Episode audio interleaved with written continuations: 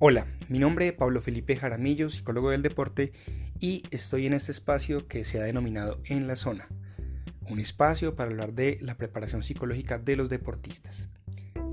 Hoy quiero hablar de un tema que a veces se esconde o se ha vuelto un poco tabú porque se evita. Y el tema de hoy básicamente se refiere a el error y principalmente a la gestión del error. Hay una frase de Woody Allen que me gusta mucho y dice que el único hombre que no se equivoca es el que no hace nada, el que no arriesga. Y en el deporte, donde se busca algún tipo de logro, pues siempre se va a arriesgar. Entonces hablar de deporte es hablar también del error.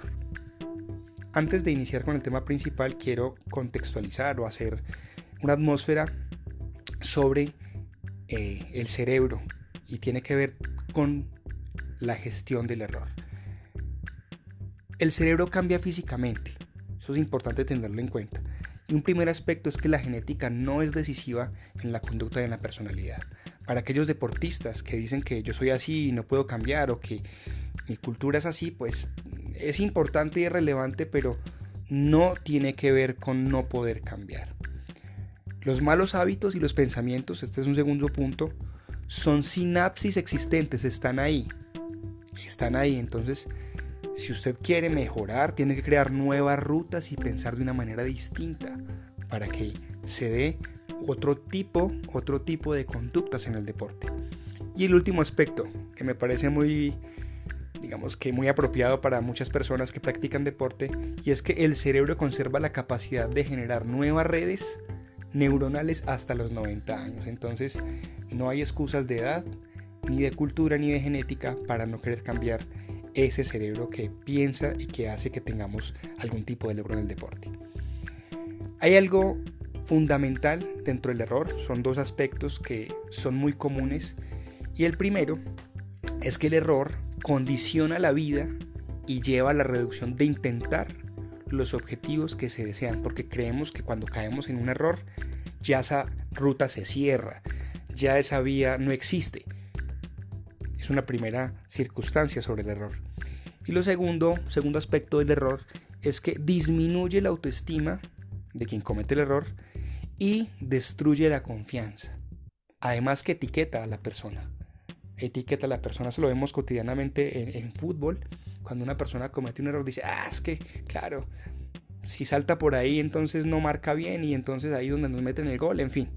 Y cuando ustedes eh, extrapolan esta frase este último aspecto del error, que disminuye la autoestima y, destruye la confianza, pues sí, básicamente en cualquier deporte se ve este tipo de situaciones. Entonces es muy importante que el deportista o que el entrenador tenga en cuenta que el error es importante, pero hay que gestionarlo, hay que gestionarlo y tener en cuenta unos aspectos. Primer aspecto a tener en cuenta, los errores son inevitables. Si usted sabe esto, disminuye el autocastigo. Y eso es muy importante en el deporte. Hay que ser consciente, pero no autolesionarse. Otro aspecto importante es, los errores no son fracasos. No viva en el error permanentemente. El error hace parte de la disciplina, de la práctica, de la competencia, pero no son fracasos. Otro aspecto bien, bien importante es que no se rinda ante la crítica de los demás.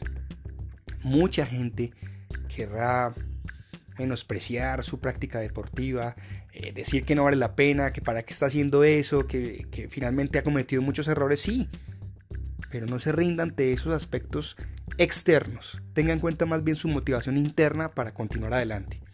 Y hay otra parte importante y es que es bueno anticiparse a las críticas, ¿cierto? Y hay que identificar los errores y saber qué hacer para no repetirlos y esta es la parte donde quiero profundizar. Profundizar. La gestión del error está diseñada para personas que son capaces de avanzar y dominar su propio ego. Si usted le da dificultad a hacer estos cuatro puntos que le voy a enunciar, hay una dificultad con el ego. Posiblemente. Vamos con la primera primera punto o primer punto para, para gestionar muy bien el error es llevar la cuenta de los errores que no se quieren cometer. Pocos deportistas escriben los errores que no se quieren cometer porque piensan que hacerlos presentes o traerlos, digamos que al presente, pues va a generar una repetición. Primer error de esa gestión del error. Segundo aspecto importante para gestionar los errores. Escriba los progresos cuando no se repite un error. ¿Por qué no lo hizo y cómo se sintió después? Eso es muy importante porque eso genera ese cambio a nivel mental de lo que yo debo hacer y cómo debo hacerlo. Otro aspecto importante es hable de sus errores con las personas de confianza, de confianza, el entrenador, el preparador físico, un compañero que usted sabe que no va a burlarse de usted, que le va a ayudar, que no hay una envidia de por medio en esa, digamos que en esa práctica deportiva. Entonces, hablar de los errores también hace que usted lo mejore. Y por último, ayude a otras personas a gestionar los errores. Así mejora su propia gestión. Entonces, el error hace parte de la práctica deportiva, el error es un insumo para la mejora y el error es inherente a los deportistas. Les agradezco mucho que me hayan acompañado, este ratico. Hasta pronto.